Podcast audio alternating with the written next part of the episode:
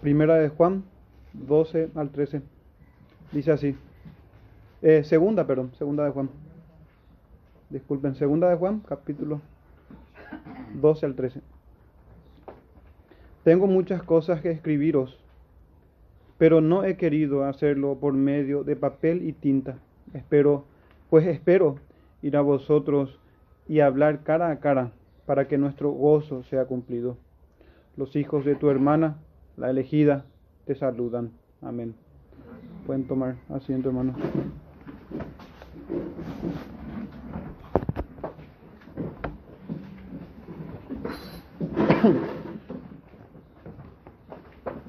Hermano, y les pido por favor que vayamos una vez más al Señor pidiendo su favor también en este momento, en este tiempo.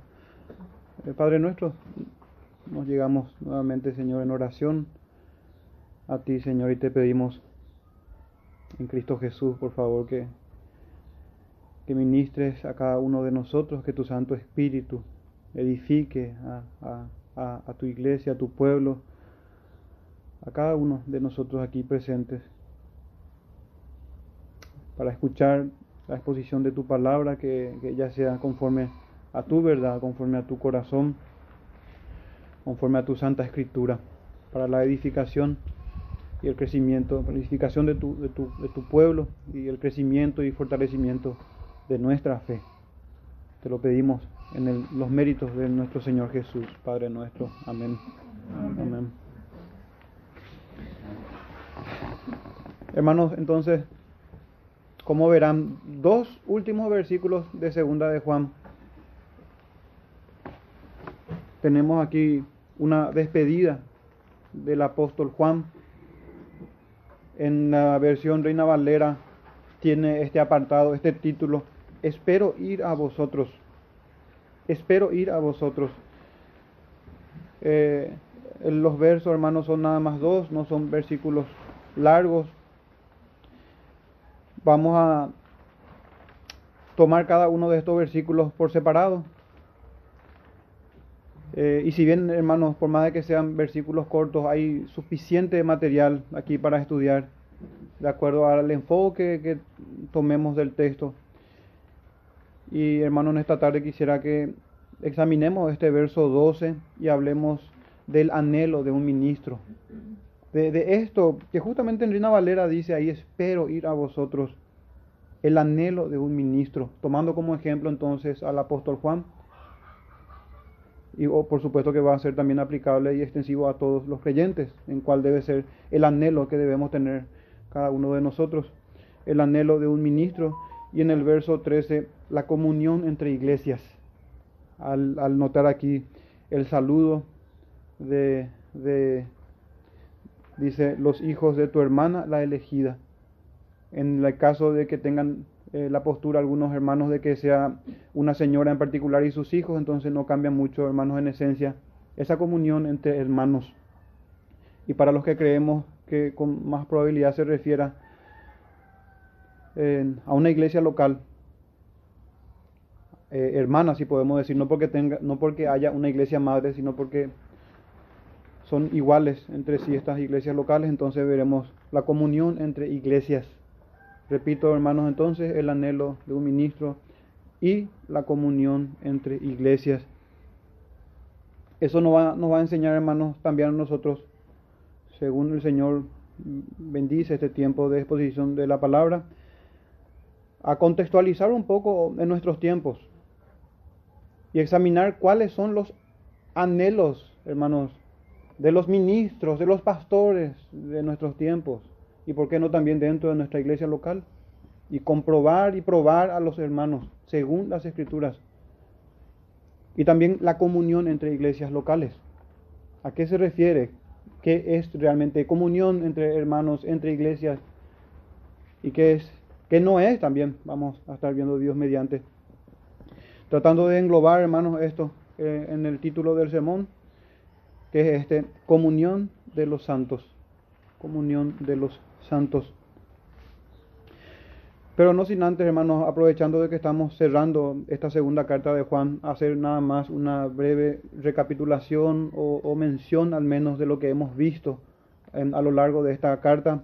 Recordarán, hermanos, iniciábamos con una introducción conociendo al apóstol Juan, conociendo al apóstol Juan, a uno de los Boanerges, y por qué es que el Señor lo llamó así y qué es lo que tenía que pulir también en su carácter impetuoso el apóstol Juan, pero que el Señor no le quitó ciertamente esto de ser Boanerges. Eso lo veíamos en las cartas ya entrado en edades del apóstol Juan, el testimonio de Policarpo también y otros hermanos más se puede ver el carácter amoroso y misericordioso del apóstol Juan, pero también su vehemencia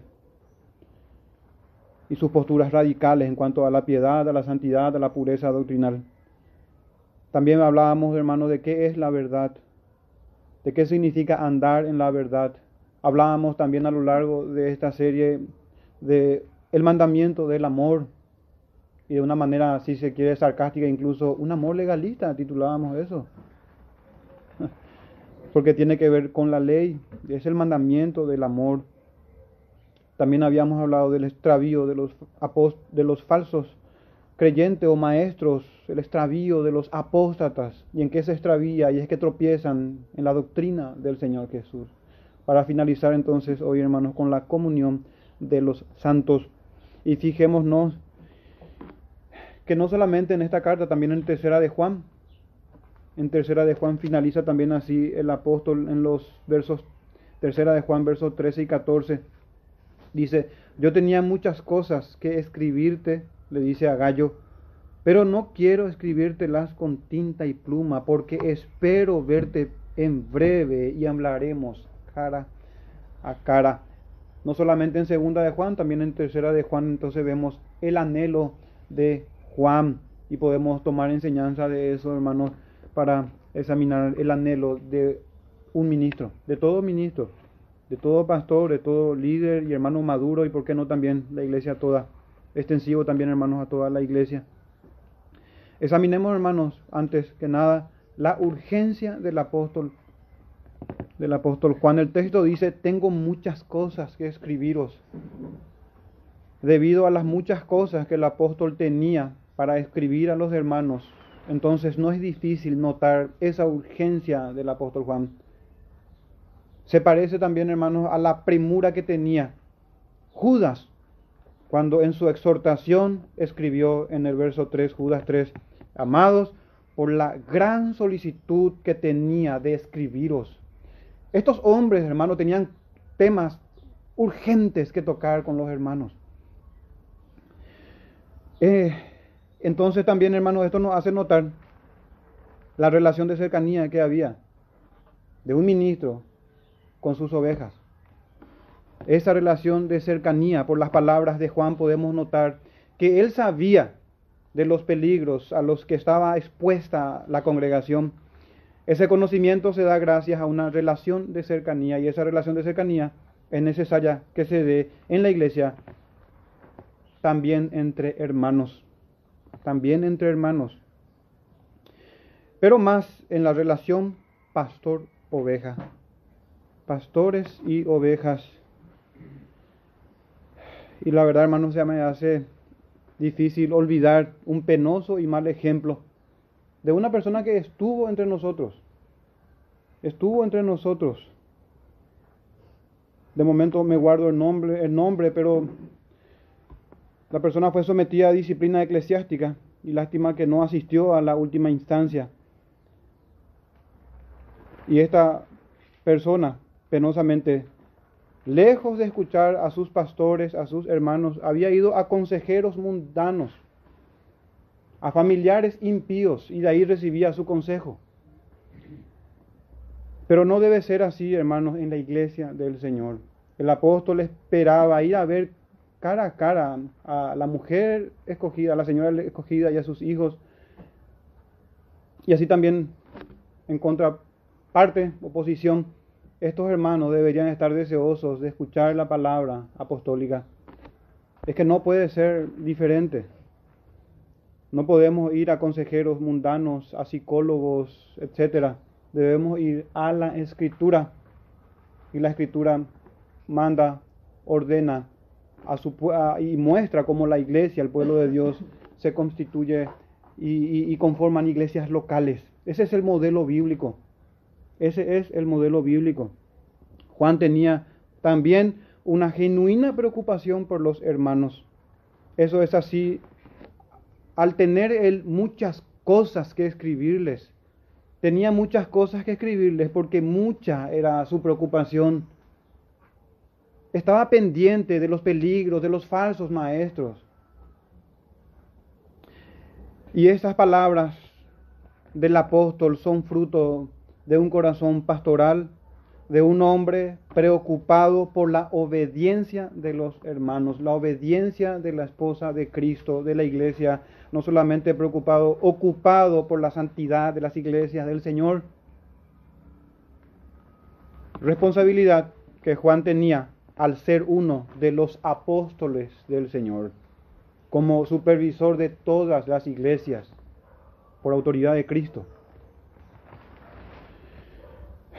Igual responsabilidad tiene cada pastor por todo el rebaño que el Espíritu Santo los puso, los pone por obispos para apacentar la iglesia del Señor, el cual ganó con su propia sangre, Hechos 20, 28. Y recordemos, esto hermano se circunscribe a iglesias locales ya, eran los apóstoles, los supervisores de los obispos. Pero hoy en día ya no hay apóstoles. Y cada obispo debe ocuparse necesariamente de las ovejas que el Espíritu Santo puso al cuidado de ellos. Porque por ellas dará cuenta. El deseo de cercanía también debe ser mutua es cierto que todo pastor va en busca de sus ovejas, pero no es menos cierto que toda oveja escucha la voz de su pastor y le sigue. Así como el pastor busca a su oveja perdida, la oveja debe seguir y buscar la voz, anhelar la voz de su pastor. De su pastor. Debe buscar su consejo y debe buscar su guía, siempre y cuando éstas se sujeten a la escritura. Toda oveja debe confiar en su pastor. Y todo pastor debe ganarse la confianza de sus ovejas. Y tenemos que trabajar juntos para esto, hermano. Unos con otros, edificándonos unos con otros. Eso decía el apóstol Pedro, siendo ejemplos de la grey. Primera de Pedro 5, 7. Pero cuidado, hermano, porque la responsabilidad es doble, es mutua. Fijémonos, texto conocido por todos, Malaquías 2.7. Presten atención, hermanos, a estas palabras. Dice el profeta, porque los labios del sacerdote han de guardar la sabiduría. Y de su boca buscará, el pueblo, perdón, buscará la ley. Hoy tenemos las sagradas escrituras, pero eso no significa que hemos de desoír la voz de los pastores, de los ministros, de los maestros, según el Señor nos concede una iglesia local y hombres que presidan y que expongan las escrituras y según sea la fidelidad de estos hombres. De su boca el pueblo buscará la ley, porque mensajero es de Jehová de los ejércitos. Así que la responsabilidad, hermanos, es mutua. Y la responsabilidad es también no solo para los ministros, no solo para los eh, hermanos que presiden en las iglesias locales, sino también para todo creyente. Todos debemos, en, en un sentido amplio o general, procurar, hermanos, también esto que acabamos de notar en el apóstol Juan, conocernos entre nosotros y preocuparnos y ocuparnos de los hermanos y ser familia entre nosotros. Ser familia entre nosotros, la familia de la fe, dice el apóstol Pablo en Gálatas 6:10. Habla de la familia de la fe. Una familia que trasciende los, las edades. Y la consanguinidad es en la sangre de Jesús. Nuestro aprecio, afectos, preocupación y oración deben ser mayormente direccionados a los de la familia de la fe deben ser mayormente direccionados hacia ellos, hacia, hacia nuestros hermanos, hacia la iglesia del Señor. Esto estaba necesariamente en el corazón de Juan. y debe estar también en el corazón de cada ministro y debe estar también en el corazón de cada uno de los creyentes, que, quienes componemos el cuerpo del Señor. Y no basta con conocer personalmente a los hermanos. Conste que penosamente hoy en las iglesias evangélicas ni a eso llegamos. Así que debemos, hermanos, procurar esto. Pero aún así, no basta con conocer personalmente a los hermanos si no somos de edificación. Nuestra relación de hermanos es para edificación, necesariamente. De lo contrario, será para destrucción. Pero en las escrituras y en, los, en, los, en cuestiones espirituales, hermanos, no hay punto neutro. O sea, es trigo o cizaña, oveja o cabrito, cabra, creyente o incrédulo, hijo de Dios o hijo del diablo. No hay puntos medios en esto. O se es de edificación o se es de destrucción. Somos instrumentos de crecimiento o de destrucción. No puede ser, hermanos, que no afectemos positivamente en absoluto a nuestros hermanos. Algo tuvimos que haber hecho por ellos, por la iglesia, por el Señor, por el reino del Señor. Pero nuestro texto también dice,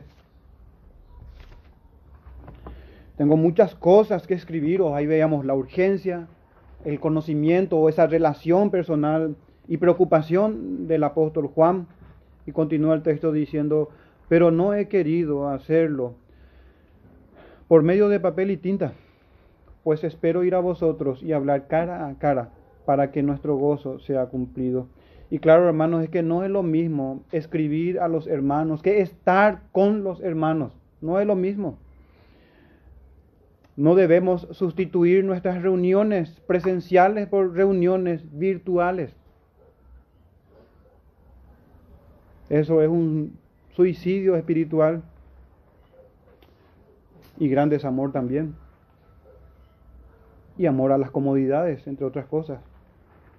Las cartas en la antigüedad y hoy los mensajes de textos actualmente fueron y siguen siendo de mucha utilidad, pero no debe ser un sustituto congregacional o un sustituto de la comunión. Y uno pudiese decir, hermano, pero mencionar las cartas en la antigüedad y también los mensajes de texto, pero hoy hay videollamadas. Podemos hacer videollamadas grupales y ahí entonces uno se ve y el gozo es cumplido. No, no, no, no, no. Ni las videollamadas. No podemos, hermano, y no, no se debe sustituir lo real por lo virtual. O no sé cómo le llaman hoy del universo, meta universo, cosas así. No sé cómo se llama, no hermano, ni por más tecnología que tengamos y que la ciencia aumente y avance, no está permitido cambiar la fe y asuntos esenciales que hacen a la vida de un creyente.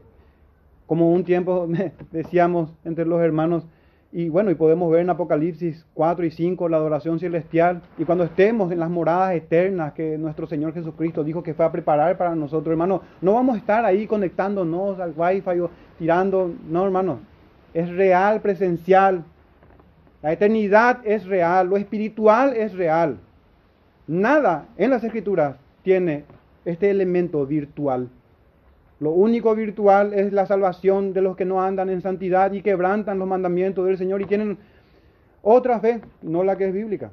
Eso es lo único que podemos decir hoy, ahora que es virtual, una salvación virtual y no real también, si nos apartamos de lo que está claramente revelado en la Escritura, de lo que de la Biblia, porque la Biblia es clara. Del texto también, hermanos, aprendemos que hay temas que deben ser dichos cara a cara, estando frente a frente, frente al hermano, debido a su importancia. Cuánto más los entendidos, hermanos, nos evitamos a veces si es que posponemos ciertos temas que son sensibles o difíciles de tocar por más de que tengamos muchas cosas que escribiros. Pero esto no es una postergación perpetua. Para tocarlo cara a cara con los hermanos. Es ahí que uno puede leer realmente lo que se está diciendo. con el tono de voz, con el gesto. Es ahí, hermanos, una enseñanza también sobre esto.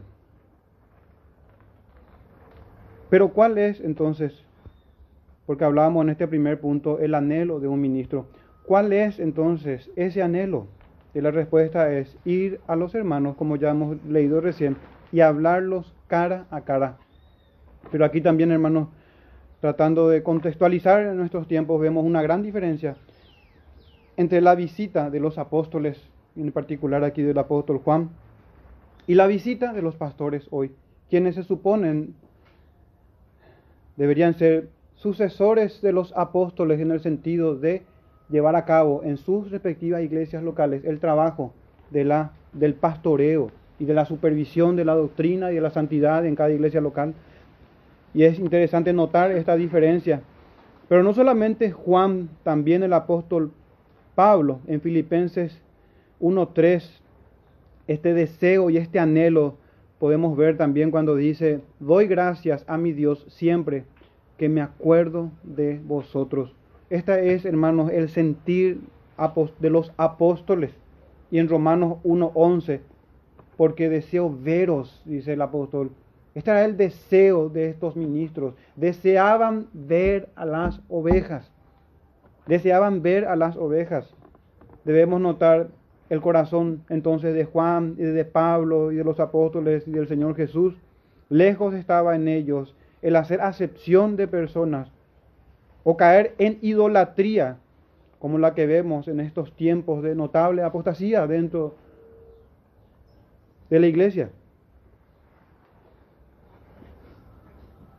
Hace poco nada más compartíamos entre los hermanos algunas invitaciones de eventos de iglesias pentecostales. Y para que notemos nada más, hermano, el extravío en el que hemos llegado las iglesias reformadas y poner dos ejemplos entonces y hacer esa comparación con los hermanos, con los varones. Les compartía yo en estos días una invitación de esta iglesia pentecostal, Dios es amor, neopentecostal, radical en sus posturas y en sus herejías, promocionando la venida aquí en Paraguay de un pastor de Colombia. faltan siete días, faltan un día. Hermano, pero ¿por qué hemos de ir tan lejos? y dejemos de lado la hipocresía, porque esto es también el misma, la misma idolatría que se cometen en las iglesias, no sé cómo llamarlo, calvinistas millennial o no sé, neocalvinistas, iglesias virtuales, puritanas, de cuántos nombres ostentan. Hoy los ministros se sirven de las ovejas las utilizan como un medio para encumbrar sus personas, enaltecer su imagen y perpetuar sus nombres. Y no hay peor ciego que aquel que no quiera ver esto. El deseo apostólico, sin embargo, es ver a los hermanos, era ver a los hermanos. Hoy el deseo de muchos ministros es ver a sus ídolos recorrerán y pasarán, van a atravesar mar y tierra, cruzarán continentes, hermanos, con tal de ver a sus ídolos. Y hablemos de cuestiones concretas, que hace poco se hacía una conferencia y venían hermanos de Ciudad del Este, de Argentina. Un pastor cruzaba, venía, vino de otro continente, imagínense hermanos Y no era precisamente para ver a los hermanos, no tenía este corazón genuino, este deseo genuino del apóstol. Y para colmo, bochornosa fue, bochornoso fue tener que ver las, eh, publicaciones en Facebook de los mismos ministros que en vez de tener este deseo de compartir con sus ovejas, eh, compartían y haciendo asesión de personas, entre pastores, entre saliendo a, comer, haciendo clara acepción de personas. Y es penoso, hermanos, leer la Sagrada Escritura, una fe sencilla, humilde, y encontrarnos con todo lo que hoy podemos observar. Y bueno, y todo esto sin mencionar que la visita del apóstol era justamente en carácter de eso, de ser un apóstol. Hoy muchos se levantan como apóstoles, recorriendo de aquí para allá. Y no es, hermanos, el modelo bíblico. Pero este debe ser el anhelo del ministro, ver a sus ovejas. Los apóstoles tenían supervisión por todas las iglesias del Señor. Y este es el modelo que nos deja a nosotros, los hermanos y los pastores también, de querer tener esta cercanía, interesarnos en nuestras ovejas, que son ovejas del Señor propiamente, y son dadas bajo el cuidado de hombres que son llamados por el Señor para llevar a cabo este trabajo. Entonces, hermanos, el anhelo de un ministro, que podamos contrastar entonces con lo que hoy se puede ver y quitar cada uno entonces su propia conclusión. Nuestro segundo punto y verso 13, la comunión entre iglesias. Dice el verso, los hijos de tu hermana, la elegida, te saluda, te saludan. Amén. Fijémonos entonces, dice, los hijos de tu hermana, la elegida. Lo más probable es que sea el saludo de otra iglesia local. Primera de Pedro 5:13 dice, la iglesia que está en Babilonia, elegida juntamente con vosotros, con una despedida semejante también. Pero bueno, aquí podemos ver mm, este verso 13, ocuparnos de, dos aspectos. Eh, dice, los hijos de tu hermana, que obviamente también son creyentes. Pero entonces preguntarnos nosotros, ¿quiénes son mis hermanos realmente? ¿Será que por que alguien tiene una membresía en una iglesia local, eso lo hace necesaria, indefectiblemente, inequívocamente, hermanos. Vayamos a las escrituras, miremos quiénes son nuestros hermanos, según las escrituras. Lucas 8:21, mi madre y mis hermanos son los que oyen la palabra de Dios y lo hacen. Ahí tenemos una forma de reconocer a nuestros hermanos. Porque habíamos dicho que el anhelo del apóstol era ir a los hermanos y hablarles cara a cara. Pero entonces, ¿quiénes son realmente nuestros hermanos? Primera de Juan 1.7 ya habíamos estudiado, pero si andamos en luz, como él anda, como él está en luz, tenemos comunión unos con otros. Hermanos, con estos textos no es difícil concluir quiénes son nuestros hermanos, los que oyen la palabra de Dios y la hacen, dijo nuestro Señor Jesucristo. Y el apóstol Juan dice que si andamos en luz, como Él está, como él está en luz, tenemos comunión unos con otros. Hermanos, nuestra comunión no es en la confesión bautista de 1689. Una iglesia puede tener y confesar esa, eh, adherirse a esa confesión. Es un paso importante, muy importante, vital diría yo, pero aún falta comprobar la fidelidad, la verdad, la práctica. Ahí es que tenemos comunión unos con otros, si andamos en luz.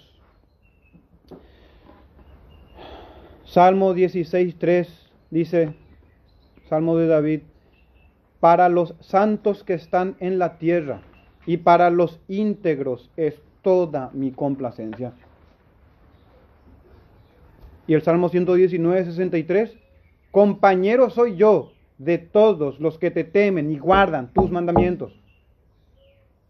Por más de que tenga otra confesión, pudiéramos citar la de Westminster. Por más de que no crea quizás completamente como nosotros, hermanos, pero todo aquel que tiene un nuevo corazón es porque está en Cristo Jesús y es nuestro hermano. La única forma de evidenciar esto es en doctrina y en práctica.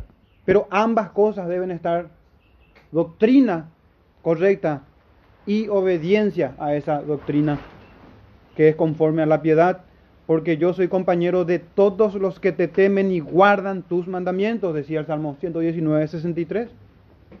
Hermano, esta, estos, estos deben ser los lentes para nosotros interpretar, entender esto. ¿Quiénes son nuestros hermanos? Cuidado, hermano, de no estar teniendo comunión con los enemigos del Señor. No importa si se viste como ángel de luz. En, los términos que estamos hablando, no importa si tenga la misma confesión nuestra. No es suficiente. Debe pasar un filtro más de las escrituras. Y aplica a nosotros también en nuestra iglesia local. El compañerismo con los justos, la comunión que es en Cristo Jesús, es una evidencia de la gracia de Dios. Es una evidencia de la gracia del Señor. En el Salmo 142, 7 tenemos esto, dice, me rodearán los justos. Fíjense hermanos, qué linda compañía. ¿Quién no quiere, creyente, tener esto? Me rodearán los justos porque tú me serás propicio. Este es el fruto, hermanos, de la gracia del Señor. Concedernos hermanos creyentes, piadosos, temerosos, que procuran con sinceridad crecer en obediencia al Señor. El que anda con sabios, sabio será. Proverbios 13:20. Y con esto creo que se nos hace más fácil también responder, ¿quiénes no son entonces mis hermanos? Obviamente los que no andan en obediencia. Pero también la escritura habla de esto. Salmo 119, versículo 115, apartados de mí, malignos, pues yo guardaré los mandamientos de mi Dios. Fíjense hermanos, apartados de mí, no porque no me caen bien o porque... No, no, no, no, no. Porque hay una decidida determinación de guardar los mandamientos del Señor. Y si ha de ser de tropiezo, nuestras amistades o supuestos hermanos, estas son las palabras, apartados de mí malignos. Y no te preocupes, hermano, si nosotros no lo decimos, el Señor le dirá en aquel gran día, hacedores de maldad, anti ley, sin ley. Apartados de mí, malignos, pues yo guardaré los mandamientos de mi Dios. Y como si fuera poco, Salmo 101, versos 7 y 8 dice, no habitará, Salmo de David también, no habitará dentro de mi casa el que hace fraude. El que habla mentiras no se afirmará delante de mis ojos.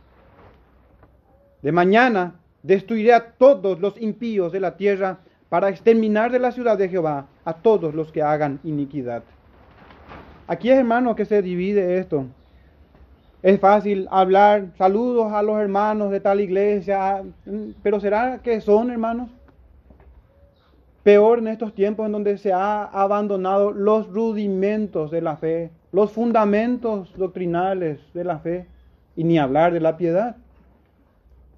Y ni hablar, hermanos, en estos tiempos en donde las iglesias evangélicas se caracterizan por ser iglesias mundanas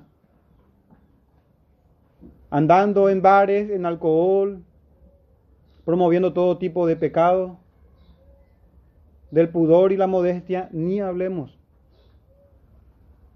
Ni hablemos. Así también, como la compañía de los justos es una evidencia de la gracia del Señor, la compañía de los malos también, hermanos, nos habla y nos, da una evidencia del juicio de Dios. El que se junta con necios será quebrantado. Proverbios 13, 20. Pero en este verso 13, hermanos, de la comunión entre iglesias, dice, los hijos de tu hermana. Es importante, eh, consideré importante pasar por esto. ¿Quiénes son nuestros hermanos? Ya que el Señor mismo, nuestro bendito Señor Jesucristo, habló de esto de los que obedecen la palabra, oyen la palabra y la hacen. Pero continúa el texto diciendo, te saludan. Estos hermanos escogidos del Señor, esta iglesia hermana, dice ahí, te saludan. ¿Y qué implica, hermanos, este saludo fraternal? Este trato entre iglesias, entre hermanos. En el saludo fraterno o fraternal no hay palabras de reprimenda. En este saludo que vemos aquí.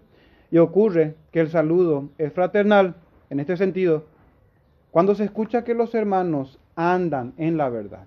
¿Y por qué digo eso? Porque esto leíamos en el verso 4. Mucho me regocijé, dijo el apóstol, cuando he hallado a alguno de tus hijos andando en la verdad. Y cómo no recordar, Jehú fue ungido como rey de Israel, como vengador de Jehová. En Segunda de Reyes 9:22, miremos este, este desenlace, hermanos.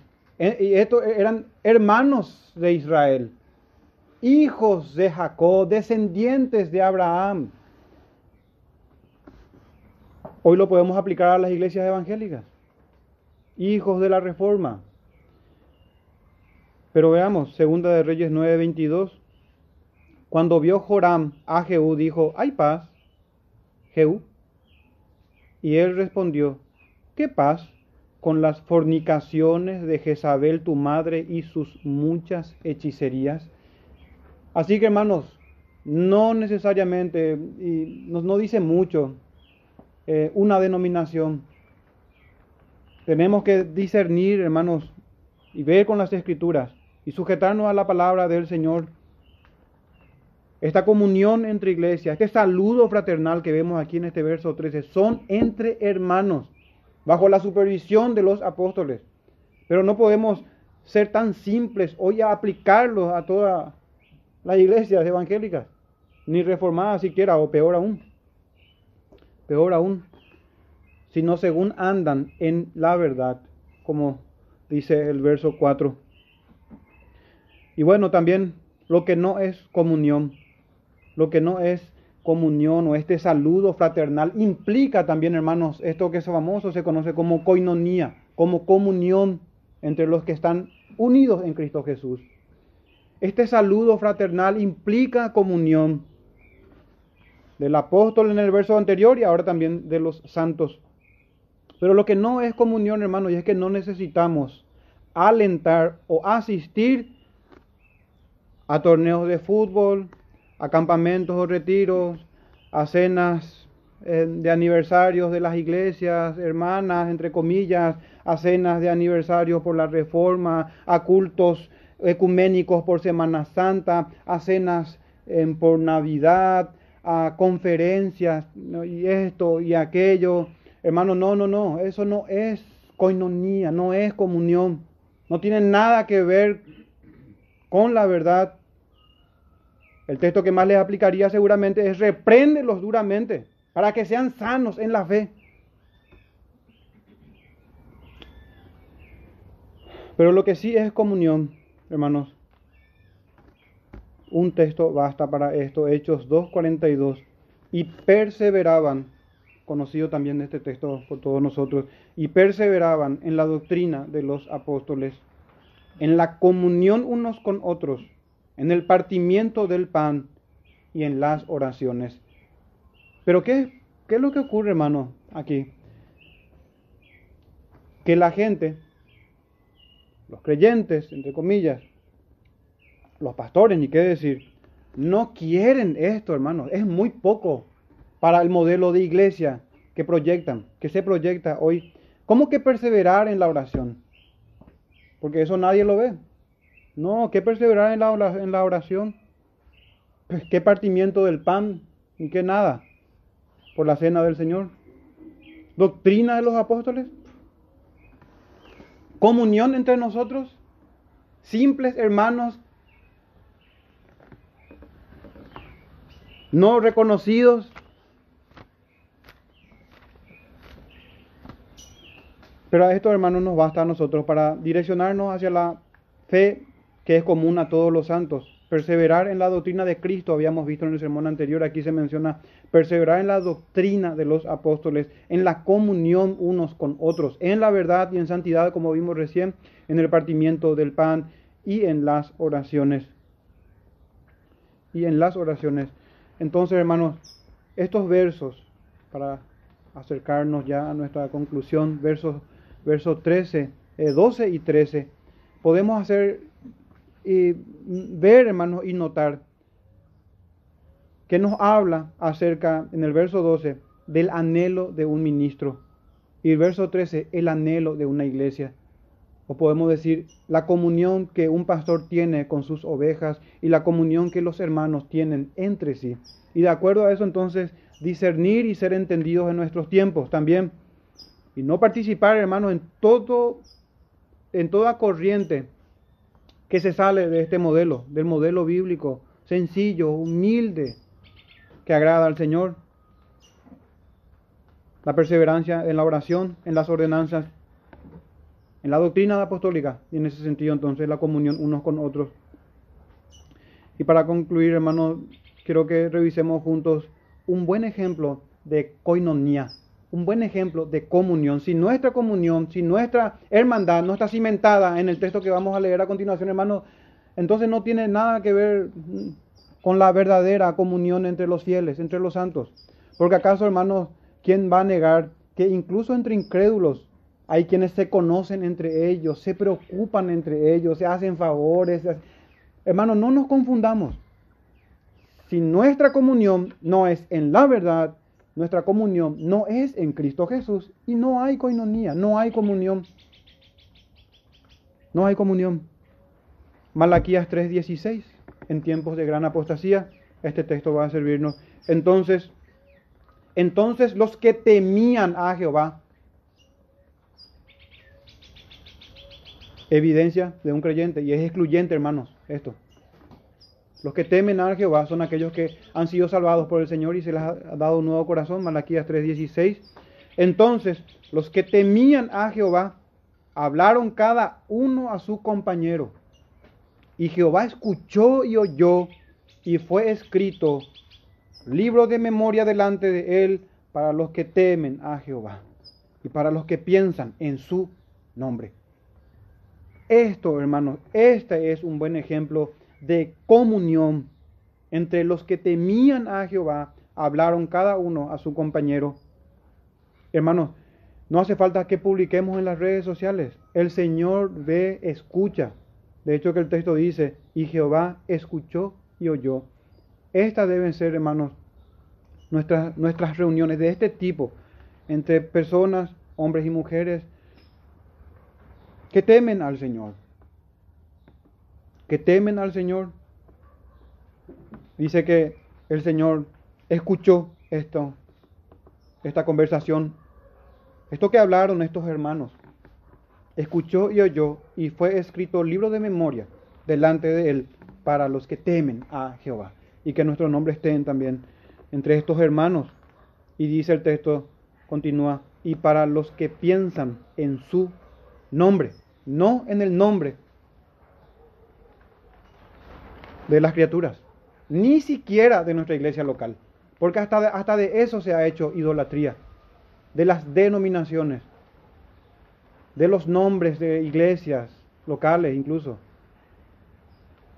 Si el apóstol dijo que él no era nada, hermanos, ¿qué nosotros o, o qué un nombre?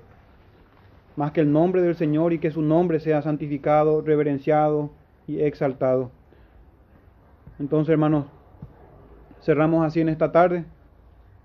Segunda de Juan, a la mañana hemos cerrado Génesis y el pastor cerró la semana pasada también con Judas para dar inicio el domingo que viene, Dios mediante, a una nueva serie que vamos a procurar con la ayuda del Señor eh, y va a ser sobre la teología del pacto. El título de este sermón, les repito, hermanos, comunión entre los santos, desde un punto de vista ministerial o pastoral y también entre iglesias locales. Hermanos, y dejemos de lado todo lo que estamos viendo, según las tradiciones de los hombres también en la iglesia evangélica. Este es el corazón de un pastor que se preocupa y se ocupa de las ovejas. Así tiene que ser preocupado y ocupados en sus ovejas, a no ser que él sea también un apóstol nuevo. Apóstoles ya no estamos en contra de esa doctrina, pero también tenemos que llevarlo a la práctica. Los ministros deben ocuparse de sus hermanos en sus iglesias locales respectivas. Y en ese sentido, y atendiendo a eso, ahí sí pueden contribuir entre pastores, ministros, ayudándose entre ellos. Que es algo totalmente distinto y lejos de nosotros fomentar la idolatría y todo lo que hoy se ve. Y ni hablar, hermano, y vamos a pasar tiempo aquí si hablaremos de lo que se ha hecho y del comercio que se hace de la fe. Pero en fin, hermanos, terminemos dando gracias al Señor, que su palabra eh, sea aplicada por el Espíritu Santo en cada uno de nosotros. Padre nuestro, te damos gracias en esta tarde y te pedimos, Señor, que, que, nos, que nos enseñes cada día. Ayúdanos, Padre, a, a abandonar nuestros pecados, a sujetarnos como iglesia local y cada uno de nosotros también a tu escritura sola, a buscar que tu nombre sea santificado, que sea exaltado Te pedimos también por nuestros hermanos en todas partes del mundo. Tenemos siempre memoria de ellos, de aquellos ministros que tú has levantado, Señor, que el mundo no conoce ni reconoce, pero que tu Santo Espíritu los ha puesto ahí, Señor. Te pedimos que bendigas el trabajo silencioso que hace cada hermano y cada iglesia que procura andar en santidad, guardándose de este mundo del ser visto y de cuantos otros pecados que en tu palabra tú nos enseñas, Padre nuestro. Te lo pedimos todas esas cosas en el nombre de Jesús y te damos gracias, Padre nuestro. Amén.